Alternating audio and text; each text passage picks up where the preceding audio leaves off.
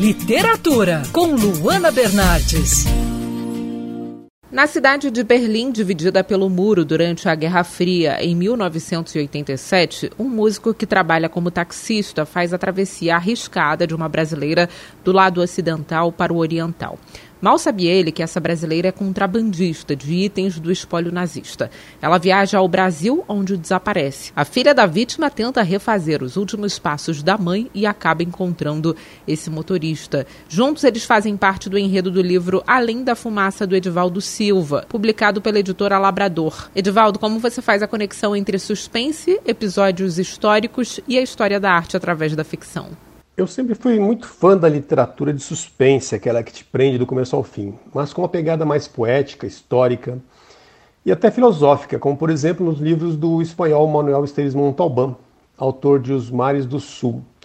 No inglês, Ken Follett, do Humberto Eco, de Nome da Rosa, ou o americano Dennis Lehane, de Sob Meninos e Lobos ou Drinks Antes da Guerra. É, mas uma coisa que eu percebi é que aqui no Brasil, apesar de termos ótimos escritores já clássicos nessa vertente suspense e mistério, como o Marcos Reis, a Estela Caro, o Rubem Fonseca, a Lúcia Machado de Almeida, nós ainda não temos uma produção tão vibrante nessa área de romance de suspense histórico, como os europeus, americanos, japoneses, até o mesmo latino-americanos têm, né?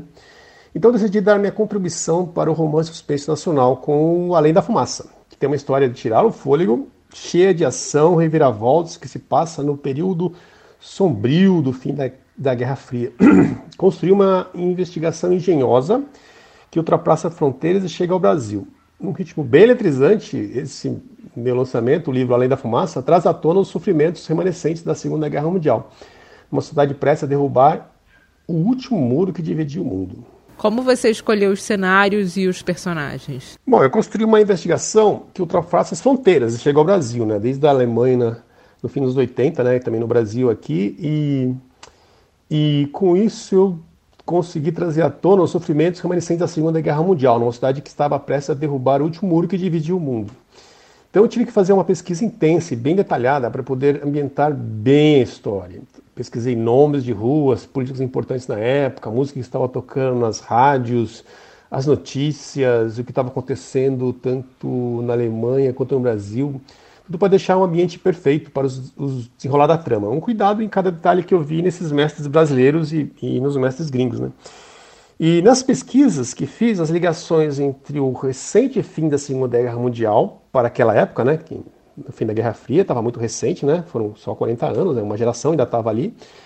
E os filhos daquela da guerra estavam ali. Os ecos que ainda reverberaram na sociedade alemã e o fim da Guerra Fria, que teve impacto no mundo inteiro e continua tendo, inclusive no Brasil, né? Já visto a, a guerra agora entre a Rússia, a Ucrânia, o mundo de novo levantando novos muros, né? Então isso até hoje reverbera. E nessa pesquisa sobre os nazistas, né? Voltando para esse período da Guerra Fria, eu fui mais fundo no tema dos roubos das obras de arte que os nazistas fizeram dos judeus na Europa. E aí foi só montar a trama e fazer um livro que eu acho que ficou muito bacana, surpreendente e interessante. Você pode falar um pouco mais sobre a trama?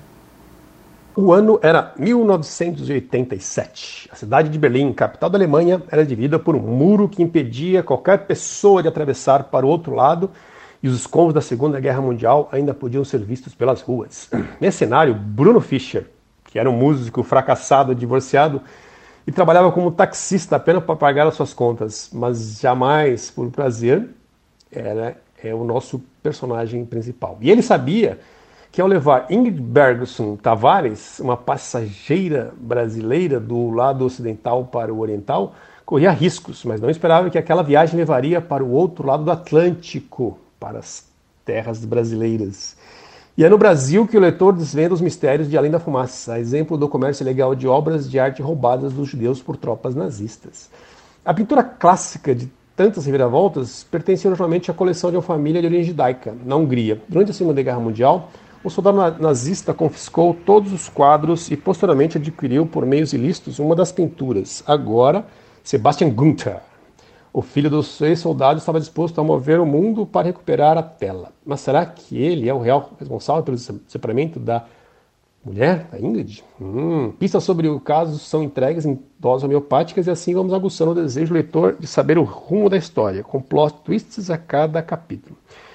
E é isso, com uma narrativa bem engenhosa de suspense e mistério, o livro Além da Fumaça mostra que nem tudo é como parece, que existem muitas camadas não exploradas, tanto na vida como na arte. Eu sou a Luana Bernardes e você pode acompanhar mais da coluna de literatura no nosso site bandnewsfmrio.com.br. Pode me acompanhar também no Instagram, Bernardes Luana, Luana com dois N's.